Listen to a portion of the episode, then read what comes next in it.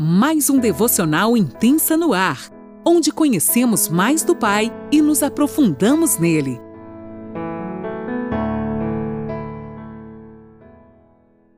Bom dia, mulheres! Mais uma sexta-feira preciosa chegando e eu, Laninola, que falo de Criciúma, Santa Catarina, estou aqui com você para juntas aprendermos mais um pouquinho dos segredos do coração do Pai. Amém? Hoje nós vamos dar continuidade ao capítulo 17 de Mateus. Eu estarei lendo na NAA e eu convido você a pegar sua caneta, seu papel e a palavra de Deus, que ela é aquela que nos guia todos os dias. É com ela que nós devemos nos fortalecer e ela é sim e sempre será o nosso fundamento.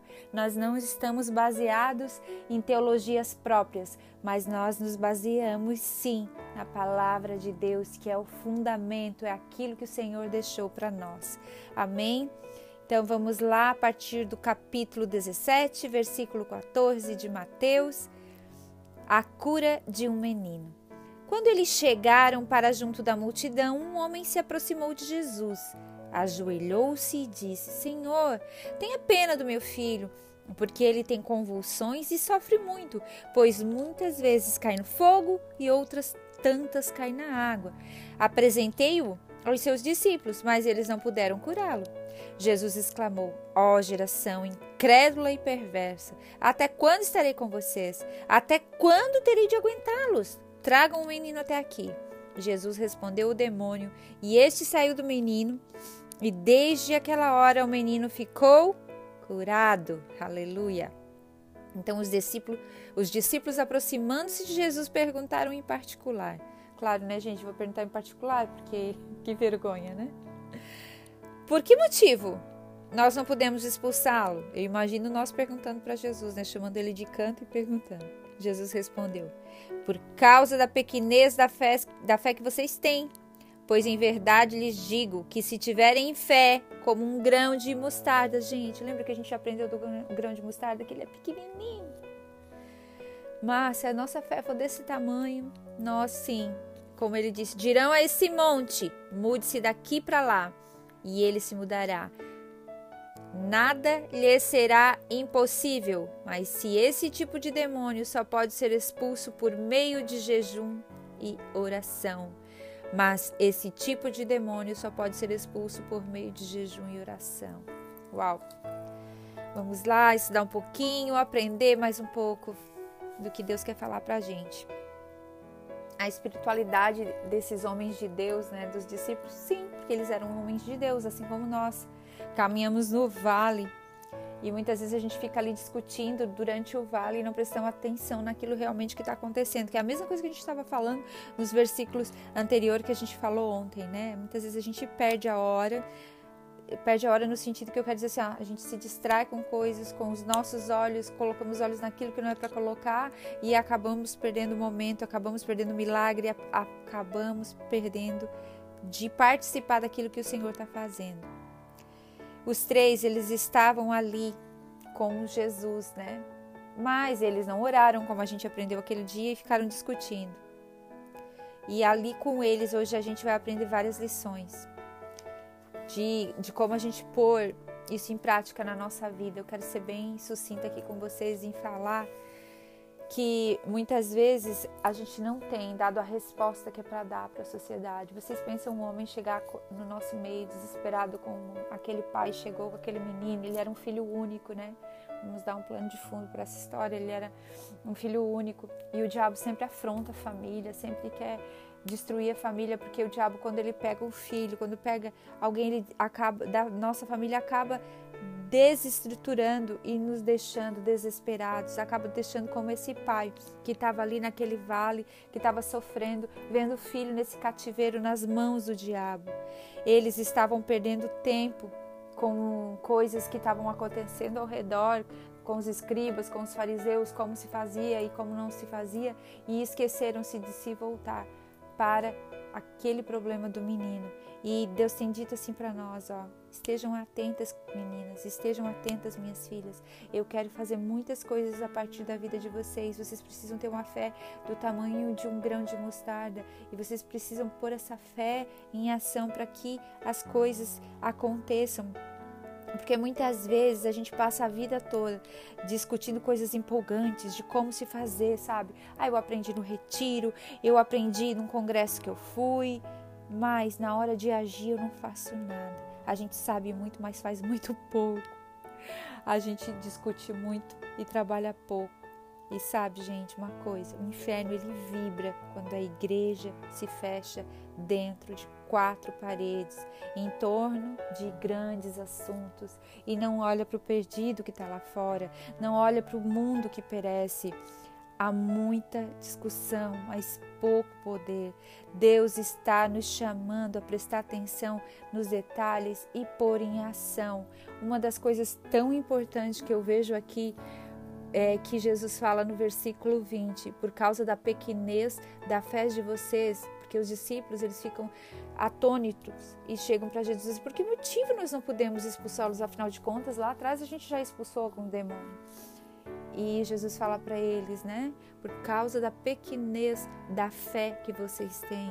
E uma coisa que nos dá autoridade sobre o reino das trevas é a nossa fé. O diabo ele vive em constante luta para enfraquecer a nossa fé, para tirar o nosso foco da nossa fé. E mais em, eh, em seguida ali Jesus fala, né? Se você tiver fé como um grão de mostarda, dirão a esse monte, mude-se para lá, mude-se para cá, e ele vai acontecer, isso vai acontecer. Mas tem castas de demônios que só sai com jejum e oração e o jejum e oração vai chegar lá e você vai expulsar o demônio e ponto? Não, gente. O que que o jejum e a oração faz na nossa vida? Fortalece a nossa fé, nos fortalece em Deus para que a gente possa vencer esses demônios, para que a gente possa vencer esse inimigo. E o que que aconteceu? Vocês observaram que antes, enquanto Jesus estava orando, os discípulos não estavam orando com ele. Eles não oraram, eles não se prepararam para esse tipo de demônio. Muitas vezes a gente entra numa pira, numa discussão, tipo, vocês percebem que muitas vezes tem no nosso meio, né? Tem aqueles que negam, negam totalmente a existência do diabo. Isso quer dizer que eles subestimam o inimigo. E tem aquele que superestima que tudo é demônio.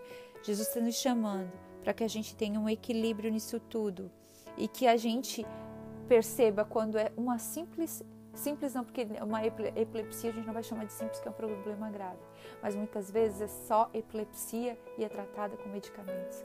Mas muitas vezes, como no caso desse menino, ele era surdo e mudo, era demônio também. Tinha coisas ali muito. É, o espírito mundo que estava nele e privava ele de falar, de ouvir. Então, a possessão demoníaca é, é uma realidade dramática, sim, mas não em tudo.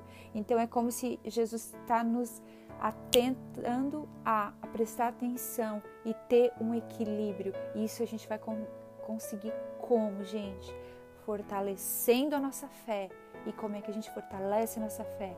Orando, jejuando, tendo relacionamento com Deus, buscando a Deus, para que quando esse ataque venha sobre as nossas vidas, sobre aqueles que nós amamos, sobre pessoas que chegam pedindo ajuda, não cresça, mas acabe em nome de Jesus. E sim, e que o nome de Jesus sempre prevalece. O que nós precisamos entender é que nós devemos estar envolvidas com aquilo que Jesus está envolvido, com aquilo que preocupa. Aquele menino vivia dominado por uma casta de demônio desde a infância.